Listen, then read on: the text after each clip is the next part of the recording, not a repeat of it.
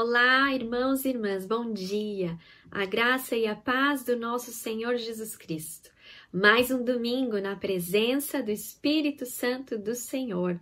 Que a paz, que o Espírito Santo do Senhor possa invadir o seu coração nessa manhã e que você seja tocado, tocada pela voz do Espírito Santo de Deus.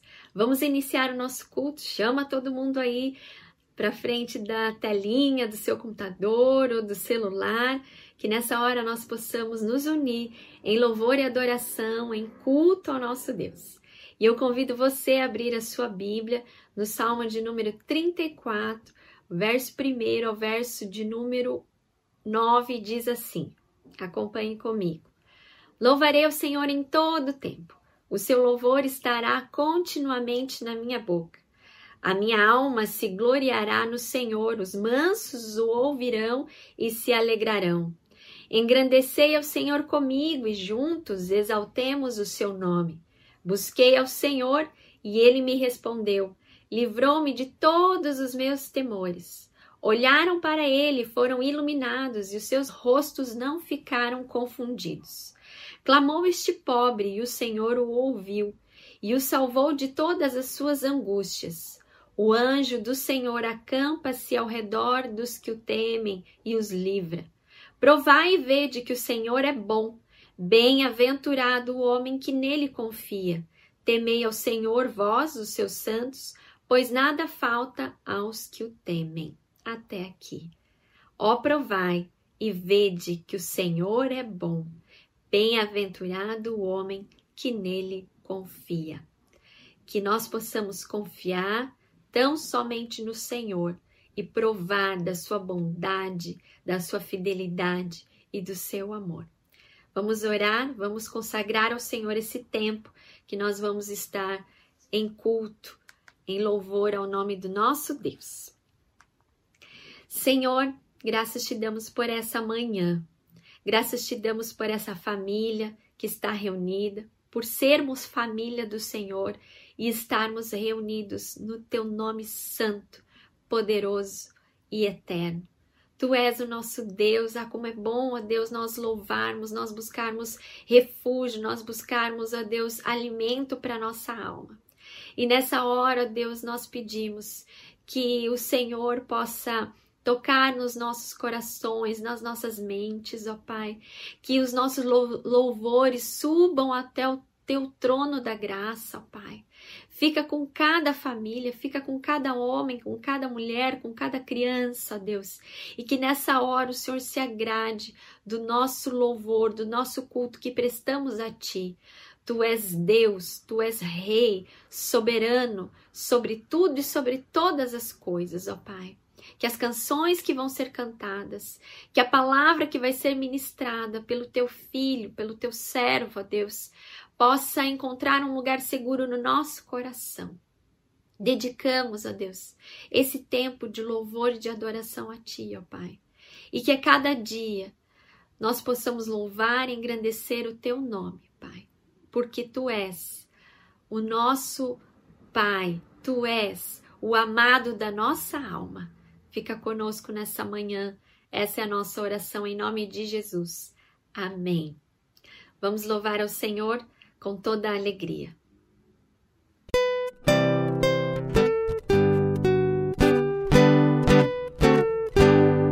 A Deus demos glória, pois seu grande amor, o Filho bendito por nós todos deu, e graça concede ao mais vil pecador. imagine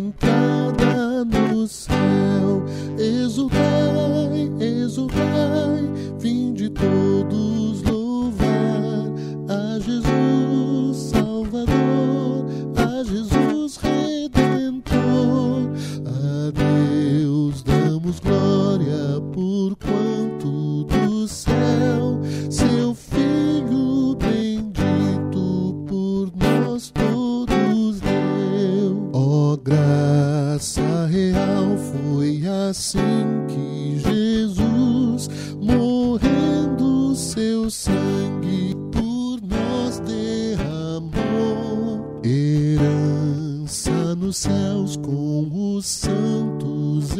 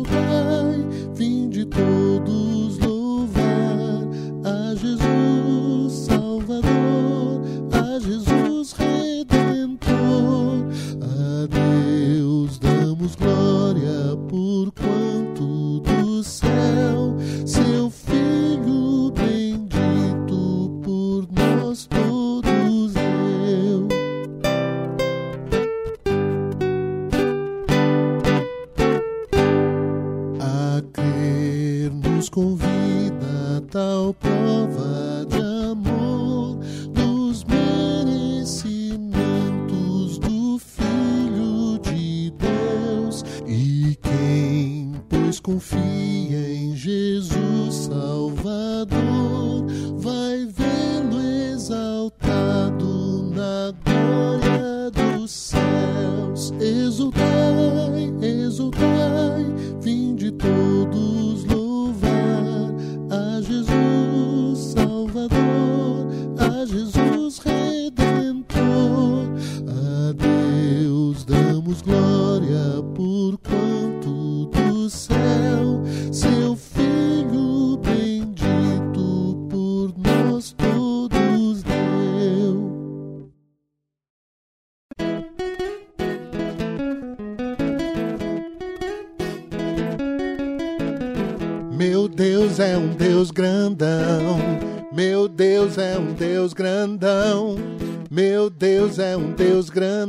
Estou bem em Suas mãos.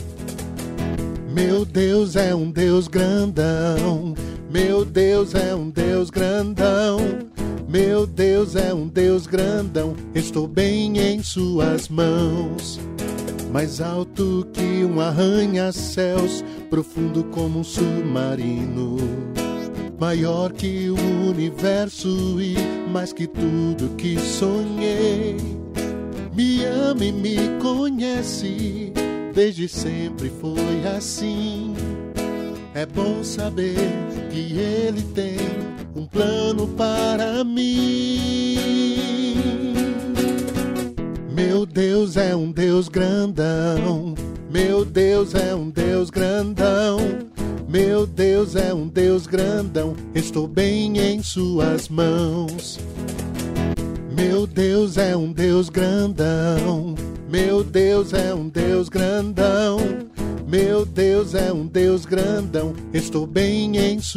Mãos. Mais alto que um arranha-céus, profundo como um submarino. Maior que o universo e mais que tudo que sonhei. Me ama e me conhece, desde sempre foi assim. É bom saber que Ele tem um plano para mim. Meu Deus é um Deus grandão. Meu Deus é um Deus grandão. Meu Deus é um Deus grandão. Meu Deus é um Deus grandão. Meu Deus é um Deus grandão. Meu Deus é um Deus grandão. Meu Deus é um Deus grandão. Meu Deus é um Deus grandão. Meu Deus é um Deus grandão. Meu Deus é um Deus grandão. Meu Deus é um Deus grandão. Estou bem em Suas mãos. Meu Deus é um Deus grandão. Meu Deus é um Deus grandão. Meu Deus é um Deus grandão. Estou bem em Suas mãos. Estou bem em Suas mãos. Estou bem em Suas mãos.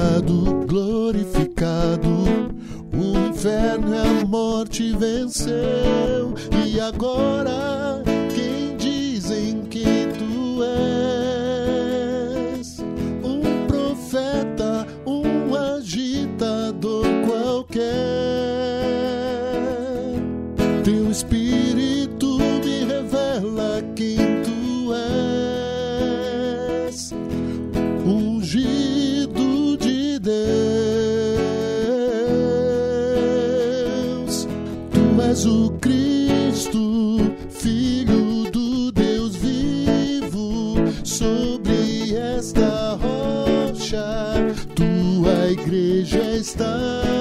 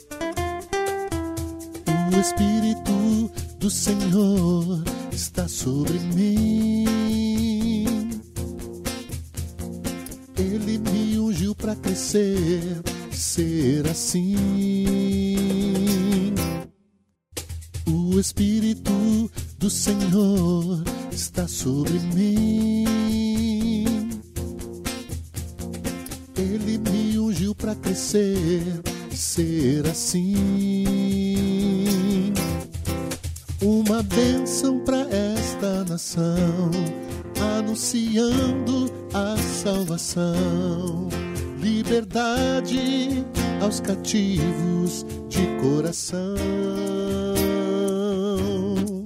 consolar os que estão angustiados, restaurar os lugares assolados em lugar da vergonha, dupla honra. Eu sou livre pra cantar, livre pra dançar, livre pra expressar o meu amor.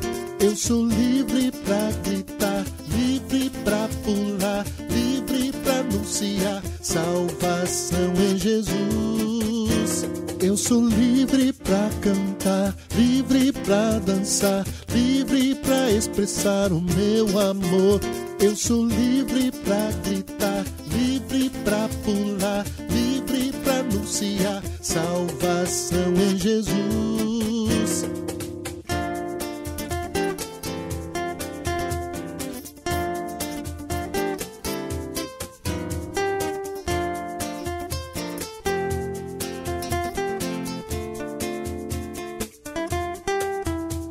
O Espírito do Senhor está sobre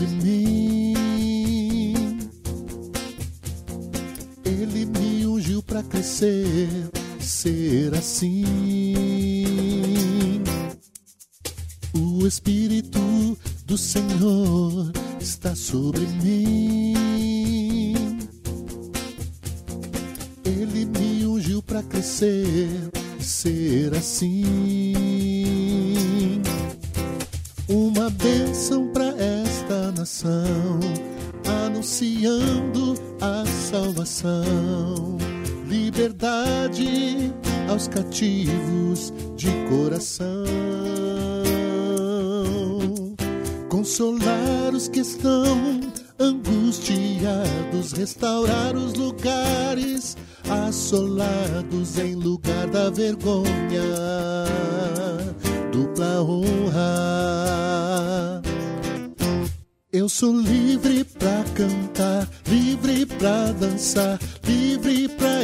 expressar o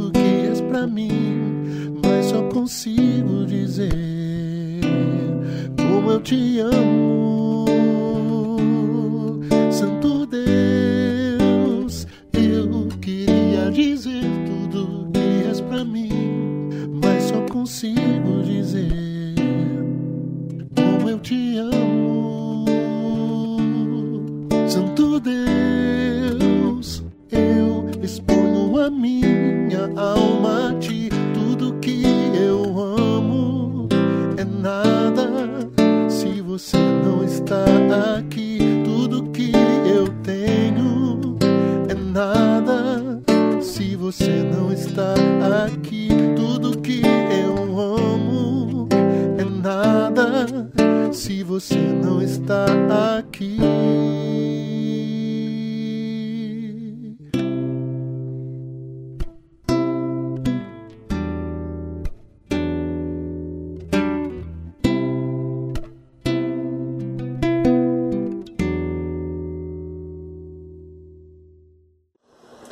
Olá, irmãos, graça e paz. Para mim é um prazer muito grande estar aqui com vocês, compartilhando da palavra e compartilhando daquilo que Deus tem colocado no meu coração. Nós estamos passando por um momento de isolamento social, nós estamos passando por um momento de quarentena e muitos irmãos estão em casa e tendo que viver com seus familiares, tendo que conviver com seus familiares muito tempo e evitar aglomerações no seu trabalho ou em outros lugares que faziam parte da sua rotina antes de tudo isso acontecer. E nesse momento de reclusão, nesse momento que eu estou na minha casa, eu tenho aproveitado para estar aberto para aquilo que Deus quer falar comigo, para estar aberto para alguma transformação que Deus quer fazer dentro do meu ser, para estar aberto ao Senhor, para ouvir o que Ele tem para me dizer e principalmente para que Ele possa me direcionar nesse momento e para aquilo que vai acontecer após tudo isso passar. Portanto, eu tenho me dedicado muito à minha vida de oração e à minha vida de leitura da palavra. Nesses últimos dias, enquanto eu me encaminhava para o meu quarto de escuta, enquanto eu me encaminhava para o meu lugar de, de oração, eu comecei a sentir Deus falando algo comigo. E Ele começou a me levar a um lugar onde eu conseguia entender como era o meu momento de oração. Eu pude perceber que o, momento de, que o meu momento de oração consistia no Kleuber falando os seus planos para Deus e pedindo para que Deus fizesse as suas coisas, para que eu fizesse as minhas coisas do meu jeito aqui na terra. E logo vem um sentimento no meu coração de que Deus não se agrada dessas coisas. Deus não deseja que os seus filhos orem falando os seus planos e pedindo para que Deus realize os planos dos homens. Eu acredito que Deus deseja que os seus filhos orem e façam uma única pergunta ao seu Senhor: Senhor, qual é o seu plano e o que eu devo fazer para que o seu plano seja concretizado aqui. O que eu devo fazer para me encaixar e seguir a sua vontade aqui na terra. Eu realmente acho que Deus está nos convidando a fazer essa pergunta a Ele. Portanto, o tema da mensagem de hoje é: qual é o plano? Qual a perspectiva divina em relação ao que estamos enfrentando? Qual é o plano que Deus tem para as nossas vidas? Eu realmente acredito que Deus nesses dias está nos convidando a construirmos algo que é inabalável, algo que não pode ser derrubado a partir de circunstâncias ou a partir daquilo que um homem pode fazer. Eu acredito que Deus está nos chamando para termos o seu amor como alicerce e base de todas as coisas, para que a gente possa construir a nossa vida a partir do amor e da presença de Deus, para que a gente construa algo que é inabalável, algo que é eterno e que produz frutos eternos em nós. Há um tempo atrás eu ouvi uma história em uma pregação que marcou a minha vida. Essa história era sobre um grande empresário, sobre um homem de negócios que ele havia ficado muito rico. Esse homem ele nasceu e viveu a vida toda em uma ilha, e essa ilha era considerada paradisíaca. E ele construiu todo o seu patrimônio devido a um hotel que ele construiu dentro dessa ilha. E como aquela ilha era paradisíaca, pessoas do mundo inteiro viajavam para visitar aquele local e para se hospedar no hotel daquele homem. E durante 30 anos da vida dele, durante 30 anos da construção do seu patrimônio, ele só teve bonanças, só passou por momentos bons e tudo dava certo para ele. Mas após 30 anos de muito trabalho, a nação da qual aquela ilha fazia parte sofreu com uma sequência gigante de tempestades e teve como consequência isso alguns terremotos e um tsunami. E aquele tsunami simplesmente destruiu tudo o que aquele homem havia construído, tudo mesmo. E as pessoas contam que em determinado momento ele e sua família sentaram na sala e começaram a receber as notícias e ver as fotos de como as coisas tinham ficado após todo aquele tsunami. E o resultado era horrorizante. Eles haviam perdido tudo o que eles tinham conquistado após aqueles 30 anos de muito trabalho, após aqueles 30 anos de muito suor. E os filhos daquele homem choravam muito, e a esposa dele também. Mas o que impressionava quem estava na sala é de que aquele homem de negócios, aquele homem rico, permanecia tranquilo frente a toda aquela situação. Em determinado momento, a esposa dele olhou para ele e disse: Amor, por que, que você está tranquilo? Você não percebeu que a gente perdeu tudo, que a gente vai ter que construir tudo novamente? E aquele homem olhou para aquela esposa e disse: Amor, eu estou tranquilo porque eu não perdi o que era mais valioso. Os meus carros não são o bem mais valioso que eu construí durante toda essa caminhada. O meu hotel também não era o bem mais valioso que eu construí durante toda essa caminhada. O bem mais valioso é o meu alicerce. É o meu conhecimento de criar hotéis e fazer com que os meus clientes se sintam satisfeitos quando estão hospedados nele. Portanto, apesar das circunstâncias terem destruído o que eu construí, o que mais importa permanece intacto: o meu conhecimento de criar hotéis e de fazer os meus clientes se sentirem satisfeitos. Portanto, não importa se tudo foi construído, eu sei que eu vou poder construir tudo novamente, pois o meu alicerce permanece firme e é a partir dele que eu vou construir todas as coisas. Eu acredito que Deus está nos convidando a construirmos a nossa vida nele, para que a gente possa ter, apesar de ter construções destruídas, apesar das circunstâncias que nos afligem, que nos atrapalham, mesmo assim, nós sabemos que tudo pode ser destruído, mas que o nosso alicerce, que é o amor de Deus, permanece inabalável, permanece gerando algo em nós, que gerará frutos que são eternos. Portanto, hoje nós iremos conversar sobre alguém que colocou como base e alicerce o seu amor pelo Senhor, o seu amor pela vontade de Deus, e construiu algo inabalável e que gera em nós frutos eternos também. E esse alguém é Jesus. Portanto, eu te convido a abrir a sua Bíblia lá no livro de João, no capítulo 17. João, capítulo 17. Nós vamos ler o capítulo inteiro. Eu vou ler na versão NTLH. É uma leitura um pouco extensa, mas eu realmente acredito que o Senhor quer falar conosco a partir dessa leitura. A palavra diz assim: depois de dizer essas coisas, Jesus olhou para o céu e disse: Pai, chegou a hora. Revela a natureza divina do teu filho, a fim de que ele revele a tua natureza gloriosa. Pois tens dado ao filho autoridade sobre todos os seres humanos, para que ele dê a vida eterna a todos os que lhe deste. E a vida eterna é esta: que eles conheçam a ti, que és o único Deus verdadeiro, e conheçam também Jesus Cristo, que enviaste ao mundo. Eu revelei no mundo a tua natureza gloriosa, terminando assim o trabalho que me deste para fazer. E agora, Pai, dá-me na tua presença a mesma grandeza divina que eu tinha contigo antes de o mundo existir. Eu mostrei quem tu és para aqueles que tiraste do mundo e me deste. Eles eram teus e tu os deste para mim. Eles têm obedecido a sua mensagem e agora sabem que tudo o que tens me dado vem de ti. Pois eu lhes entreguei a mensagem que tu me deste, e eles a receberam, e ficaram sabendo que é verdade que eu vim de ti, e creram que tu me enviaste. Eu peço em favor deles, não peço em favor do mundo, mas por aqueles que me deste, pois são teus. Tudo que é meu é teu, e tudo que é teu é meu, e a minha natureza divina se revela por meio daqueles que me deste. Agora estou indo para perto de ti. Eles continuam no mundo, mas eu não estou mais no mundo. Pai Santo, pelo poder do teu nome, o nome que me deste, guarda-os para que sejam um, assim como tu e eu somos um. Quando estava com eles no mundo, eu os guardava pelo poder do teu nome, o mesmo nome que me deste. Tomei conta deles, e nenhum se perdeu, a não ser aquele que já ia se perder para que se cumprisse o que as Escrituras Sagradas dizem. E agora estou indo para perto de ti, mas digo isso enquanto estou no mundo para que o coração deles fique cheio da minha alegria. Eu lhes dei a tua mensagem, mas o mundo ficou com ódio deles, porque eles não são do mundo, como eu também não sou. Não peço que os tires do mundo, mas que os guardes do maligno. Assim como eu não sou do mundo, eles também não são. Que eles sejam teus por meio da verdade. A tua mensagem é a verdade. Assim como tu me enviaste ao mundo, eu também os enviei. Em favor deles eu me entrego completamente a ti. Faço isso para que de fato eles também sejam completamente teus.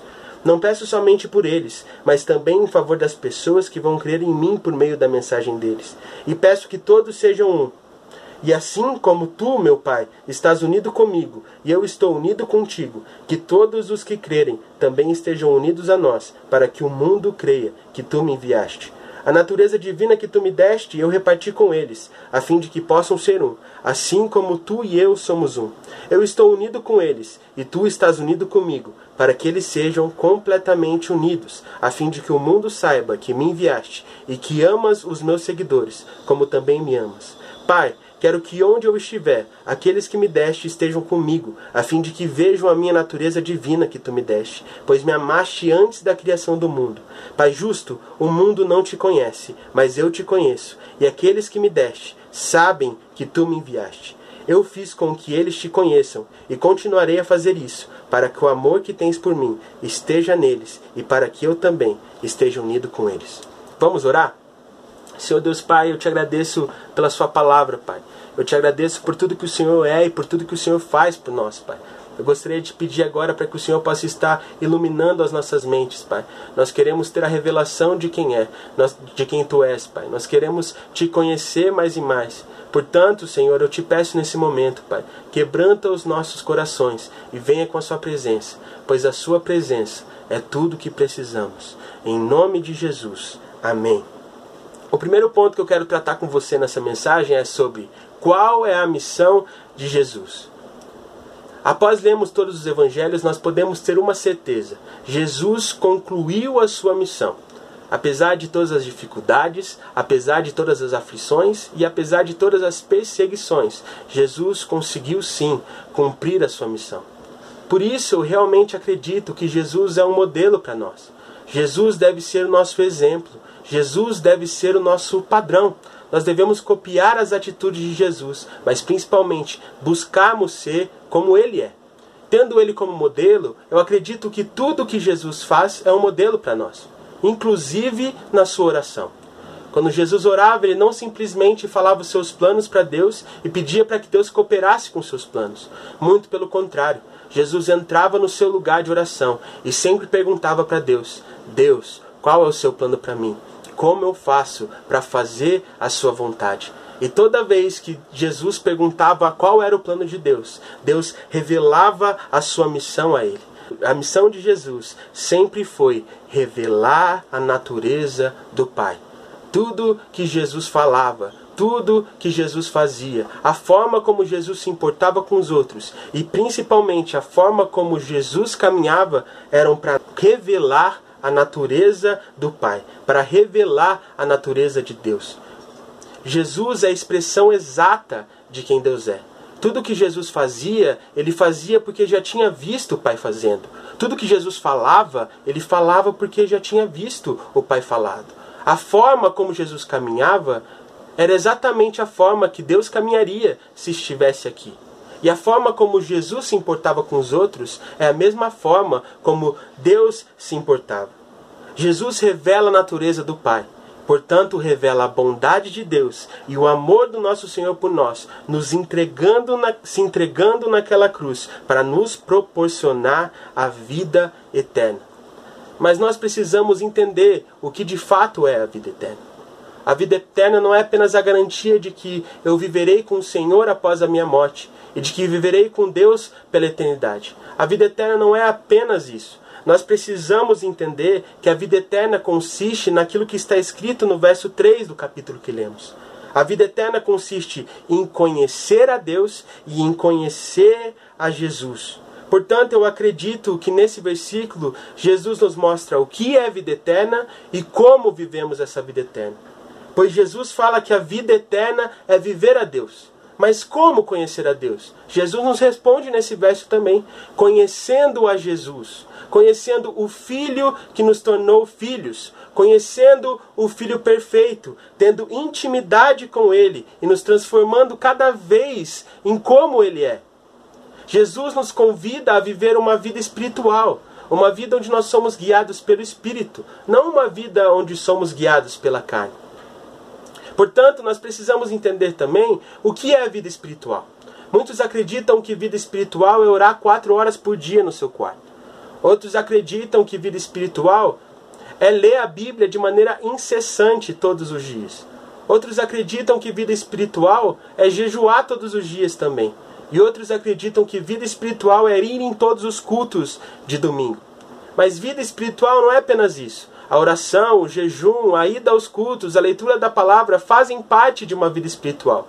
Mas uma vida espiritual consiste em vivermos exatamente de acordo com a vontade de Deus, de vivermos exatamente como Jesus vivia, buscando direção dos céus e colocando em prática a vontade do Senhor a partir daquilo que ouvimos.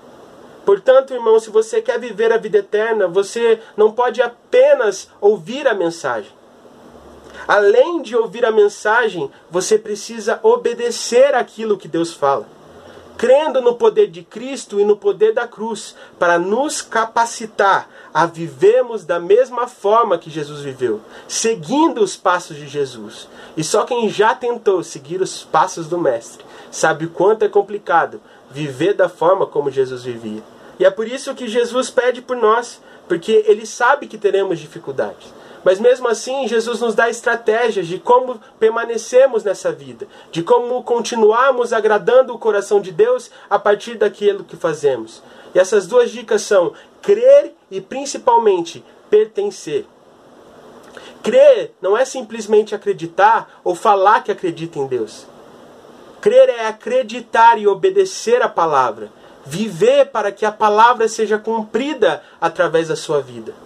Pertencer não é apenas dizer que é cristão, não é apenas dizer que o seu coração está em Deus, mas entregar o controle da sua vida e de tudo o que acontece com você nas mãos do Senhor, custe o que custar.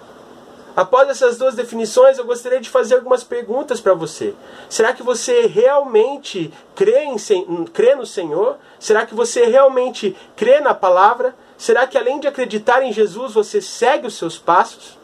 Será que você realmente pertence a Deus? Será que você realmente entregou o controle da sua vida e das circunstâncias que te cercam na mão do Senhor? Nós precisamos crer e pertencer ao Senhor. E às vezes é complicado termos a confirmação se pertencemos a Ele ou não. Mas lá no verso 17, nós podemos perceber que o que confirma se pertencemos e se cremos em Jesus é se vivemos de acordo com a palavra, se vivemos de acordo com a verdade. Lá em Isaías 8:20, nós podemos perceber, segundo a linguagem NVT, de que aqueles que se que contradizem a palavra jamais verão a luz. Não adianta apenas o irmão saber a palavra. O irmão não pode se contradizer a palavra para que possa encontrar a luz em meio à escuridão. Obedecendo a palavra, seguindo os passos de Jesus, encontraremos a luz em meio às trevas, em meio à escuridão. em meio ao caos. Para finalizar esse primeiro ponto, eu gostaria de novamente relatar qual é a missão de Jesus. A missão de Jesus é revelar a natureza do Pai, mas principalmente mostrar para nós que é extremamente possível vivemos de acordo com a vontade de Deus em tudo o que fazemos. E isso nos leva ao segundo ponto. Já que falamos qual é a missão de Jesus, agora falaremos qual é a missão de Deus para nós. Lá no verso 10, Jesus diz uma frase muito importante. Diz assim: A minha natureza se revela por meio daqueles que me deste. Assim como a missão de Jesus era revelar a natureza do Pai, a nossa missão é revelar a natureza de Cristo a partir da forma como vivemos. Além de revelarmos a natureza de Cristo, o nosso papel também é influenciar o mundo a partir da nossa vida espiritual e não sermos influenciados pelo mundo vivendo uma vida carnal e completamente dominada pela carne. Jesus quer que a gente fique no mundo para que a gente possa influenciar as pessoas e impactarmos os outros a partir da natureza de Cristo, que é revelada através da nossa forma de viver. Lá no verso 15, Jesus não pede para que a gente seja tirado do mundo, mas pede para que Deus nos guarde da ação do maligno. Portanto, Jesus quer que a gente exerça influência aqui a partir da vida espiritual que fazemos. E também sabe que a partir, de, a partir da nossa vivência, a partir de colocarmos isso em prática, sofreremos algumas dificuldades e algumas perseguições. Mas Jesus nos entrega qual é a estratégia para permanecermos firmes frente a todas essas dificuldades e frente a todas essas turbulências que enfrentamos. E a estratégia é se entregar totalmente ao Senhor entregando o controle da nossa vida e principalmente o controle do que acontece conosco nas mãos do nosso Deus. Lá no verso 19, Jesus diz que se entregou totalmente para sermos totalmente dele para sermos totalmente do Senhor. Portanto, nós podemos entender que a verdadeira vida não consiste em viver uma vida que nós ficamos saltitando pelos montes e alegres o tempo todo. A vida verdadeira consiste em entregar totalmente aquilo que acontece conosco nas mãos do Senhor. A verdadeira vida é ser totalmente dele. Verdadeira vida não é simplesmente receber todas as bênçãos que vêm dos céus, mas sim sermos bênção para os outros, mesmo em meio às dificuldades que estamos enfrentando. Nós precisamos entender de que nós precisamos ser bênção para os outros se realmente estamos seguindo os passos de Jesus. Mas Jesus sabe que, apesar de vivemos de acordo com a sua vontade, apesar de vivemos agradando o coração de Deus, enfrentaremos dificuldades e passaremos por momentos em que nos sentiremos extremamente desconfortáveis. É por isso que lá no verso 20, Jesus pede por aqueles que iriam crer na mensagem, enfatizando que seus seguidores alcançariam outros e principalmente enfatizando de que teríamos dificuldades e de que enfrentaríamos momentos de extremo desconforto. Mas isso não impede de colocarmos o plano de Deus em prática. Eu agora estou me sentindo extremamente desconfortável. Para mim é muito difícil pregar para uma câmera, pregar olhando para um ponto fixo pregar sem ver a reação das pessoas em relação à minha pregação. Mas apesar das minhas dificuldades, eu acredito que Deus pode cumprir os seus planos através desse vídeo, impactando a sua vida ou impactando a vida de outra pessoa que vem assistir essa mensagem. Portanto, as nossas dificuldades, as nossas turbulências e as nossas aflições não impedem que o plano de Deus seja concretizado na nossa vida. Pois quando colocamos o amor de Deus como nosso alicerce, não significa que teremos uma vida totalmente perfeita, mas significa que teremos uma vida inabalável, apesar de todas as coisas que acontecem. Pois o amor de Deus às vezes nos faz passar por dificuldades. Fazer a vontade dele às vezes nos faz passar por aflições. Pois o amor dele não é definido apenas por ações, mas por aquilo que ele é. O amor de Deus às vezes pode ser um pouco difícil de entender, como está escrito lá no verso 24. Jesus diz: Tu me deste, pois me amaste desde antes da fundação do mundo. Que amor é esse? Que entrega o seu filho à morte e morte de cruz. Mas esse amor é definido em nós. Nós somos alvos do amor de Deus. E é por isso que Deus, por amor, entregou o seu filho para que nós pudéssemos ser sermos filhos dele também. Muitas vezes, quando eu falo das situações que Jesus, Jesus passou, simplesmente os adolescentes não conseguem acreditar. Eles dizem assim: Juninho, Jesus era filho de Deus, cara. Ele podia ter saído voando, ele podia ter matado todo mundo se ele quisesse, ele podia ter cumprido os planos do Senhor com um piscar de olhos. Mas mesmo assim o Senhor fez ele passar por aquelas coisas, pois todas as nossas provações têm um motivo. Ter o amor de Deus como alicerce não significa que nós só ficaremos recebendo as bênçãos que vêm do céu. Ter o amor de Deus como nosso alicerce significa que nós também seremos presenteados a partir dos aprendizados que temos frente às situações que estamos enfrentando aqui. A destruição de Jesus naquela cruz gerou algo que é eterno, gerou algo que é inabalável, pois o seu alicerce sempre foi o amor de Deus. A destruição de Jesus gerou para nós frutos eternos que usufruiremos dele pelo resto da eternidade. A destruição de Jesus nos tornou filhos de Deus, simplesmente porque Jesus não confiava apenas nas consequências do seu poder, mas confiava nas consequências de fazer e de viver a vontade de Deus. Portanto, eu quero deixar mais uma vez a nossa missão bem clara aqui nessa mensagem. A nossa missão é revelar a natureza de Deus, seguindo os passos de Jesus. Mas seguir os passos de Jesus só é possível se nós, como corpo de Cristo, sermos um com Deus. E esse é o terceiro ponto. O plano de Deus para nós é sermos um com Ele, para que possamos cumprir a nossa missão. A boa notícia, irmãos, é que o sacrifício de Jesus fez o véu se rasgar. O caminho se abriu e agora nós podemos contemplar o nosso Pai face a face. Nós podemos estar na presença de Deus todos os dias da nossa vida. E quem realmente aproveita a presença, quem realmente vive a presença de acordo com a palavra, gera algo dentro dele. E isso que é gerado é um sentimento de pertencimento. Quando nós desfrutamos da presença da maneira correta, nós sentimos que pertencemos a Deus. E quando pertencemos a Deus, já não existe mais as minhas coisas, mas sim só as coisas do Senhor. Não existem mais os meus planos, mas sim os planos do Senhor para a minha vida.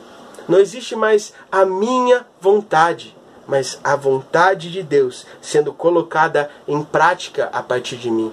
Deus deseja que a gente tenha um relacionamento íntimo com Ele, a ponto de nos tornarmos um com o Senhor a ponto dele viver a partir de nós, a ponto de sermos exatamente como Jesus era. Mas Deus não deseja que apenas eu viva uma vida de intimidade com Ele. Deus não deseja que apenas você viva uma vida de intimidade com Ele. Deus não deseja que apenas os presbíteros, os diáconos, os oficiais da igreja, os líderes de ministério vivam uma vida de intimidade com o Senhor a ponto de ser um com eles. Deus deseja que todos os seus filhos, que todos os que creem, vivam uma vida de intimidade a ponto de ser um com Ele. Nós precisamos ser um, não apenas no meu eu individual com o Senhor.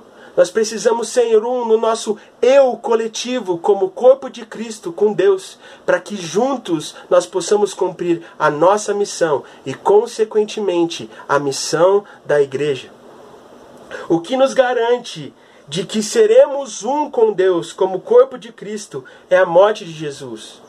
Portanto, alguma divisão, alguma divergência, alguma dificuldade não pode impedir que a igreja seja um com Deus, pois o que nos garante que seremos um com Deus é a cruz de Jesus. Eu realmente acredito que Deus tem nos convidado a construir algo a partir do seu amor que é revelado pela cruz. Eu acredito que Deus tem feito conosco o mesmo que fez com Isaías, lá em Isaías 6. Para quem já leu o livro de Isaías, sabe que no início desse livro Deus demonstra que estava extremamente decepcionado com o povo de Israel.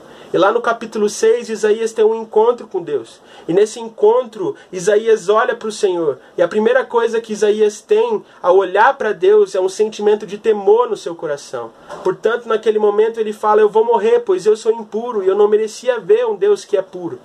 Nesse momento, um querubim do Senhor desce e toca a boca de Isaías com a brasa viva e diz: Isaías, a partir de agora você será purificado. E nesse momento Deus fala: Quem irá pregar a minha mensagem? Quem falará a minha palavra para o povo? Isaías fala: Eu vou, Senhor. Isaías, a partir de então, passa a pregar a mensagem, mas além de pregar a mensagem, Isaías passa a viver a palavra do Senhor. Eu acredito que Deus tem feito a mesma coisa conosco. Deus quer que a gente tenha um relacionamento com Ele a ponto de termos temor do Senhor e principalmente para que a gente comece a passar por um processo de santificação. Esses tempos atrás eu ouvi um pastor falando sobre o temor do Senhor. Ele diferenciou o que é temor e medo. Ele diz que medo é quando ele come o seu prato de macarrão na mesa e não no sofá, com o medo que ele vai da bronca que ele vai tomar da esposa dele. E temor é quando ele come o prato de macarrão na mesa e não no sofá, mesmo sem a esposa estar lá. Porque ele não tem medo apenas da bronca, mas ele tem medo das consequências de desobedecer às ordens da sua esposa. Eu realmente acredito que o temor do Senhor não é simplesmente termos medo daquilo que Deus pode fazer, mas é termos a consciência de, de do, da consequência de desobedecer às ordens do Senhor para nós e de não vivemos a vontade de Deus. Além de temor, eu acredito que no nosso lugar de intimidade, o Senhor quer formar em nós um processo de santificação. Para que no momento em que Ele fala, quem irá pregar a minha mensagem? Para que a gente possa levantar a mão e, além de pregar o Evangelho, viver o Evangelho. Para isso, Deus não nos toca com uma brasa viva, Deus nos toca com o amor de Jesus, com a cruz de Jesus, que nos capacita a viver de acordo com a vontade do Pai. Encerrando a minha mensagem agora. Nessa semana eu estava um pouco frustrado em relação a alguns resultados que eu estava obtendo com algumas coisas. Eu estava extremamente frustrado, nervoso e por isso eu coloquei isso diante do Senhor no meu lugar de oração. E quando eu coloquei isso diante do Senhor, eu pude sentir Ele falando no meu coração o seguinte: Olha, filho, o mais importante não é o que você faz e o que você coloca para fora. O mais importante é o que você carrega. Se você dá valor ao que você carrega, ao que você leva às pessoas, será aprimorado cada vez mais. Além disso, ele me disse: a sua maior pregação não é aquilo que você fala, a sua maior pregação é aquilo que você vive. E eu, olhando para a minha vida, eu posso perceber o quanto Deus tem me transformado. E o quanto é bom buscar ser um, ser um com Deus. E portanto, nessa semana, eu realmente acredito de que o Senhor tocará o seu coração para que você possa ter o desejo de buscar ser um com o seu Senhor, com o seu Criador, aquele que te ama a ponto de entregar o seu filho na cruz, para que você pudesse ser filho dele também. Eu vou fazer a minha oração agora e eu gostaria de, enquanto eu fizesse a minha oração, você fizesse a sua também, pedindo para o Senhor, para que Ele coloque dentro de você um desejo de ser um com Ele. Vamos orar? Senhor Deus Pai, muito obrigado por tudo que o Senhor tem feito, Pai. Muito obrigado pela Sua palavra e muito obrigado pelo seu sacrifício por nós, Pai. Nós te pedimos agora, Pai, para que o Senhor dê consciência, para que o Senhor dê entendimento, para que a gente consiga viver de acordo com a Sua vontade, Pai para que a gente consiga cumprir os seus planos e, consequentemente, cumprir a nossa missão aqui de revelar a sua natureza a partir da forma como vivemos. Nós não nos apegamos na nossa força, mas nos apegamos no poder da cruz, que nos restaura, nos transforma, nos santifica e nos capacita a pregar a sua palavra, não apenas a partir daquilo que falamos, mas a partir daquilo que fazemos. Nosso pedido é, Senhor, para que o Senhor nos faça um contigo pois tudo o que nós queremos é viver a Sua vontade. Tudo o que nós queremos é entregar o controle da nossa vida e das coisas que acontecem conosco na Sua mão. É isso que nós te pedimos, em nome de Jesus. Amém. Graças a Deus pela Sua palavra. Compartilhe essa palavra com alguém e você ouviu. Fomos edificados nessa manhã e que a palavra do Senhor possa multiplicar através da nossa vida, não só em nós, para nós, mas para aqueles que estão ao nosso redor. Receba agora a bênção do Senhor. Que a graça, o amor de Deus, nosso Pai, a comunhão, a consolação do Espírito Santo de Deus repouse sobre a sua vida, sobre a sua família, sobre todo Israel de Deus, hoje e para todos sempre. Amém, amém e amém. Deus abençoe uma boa semana.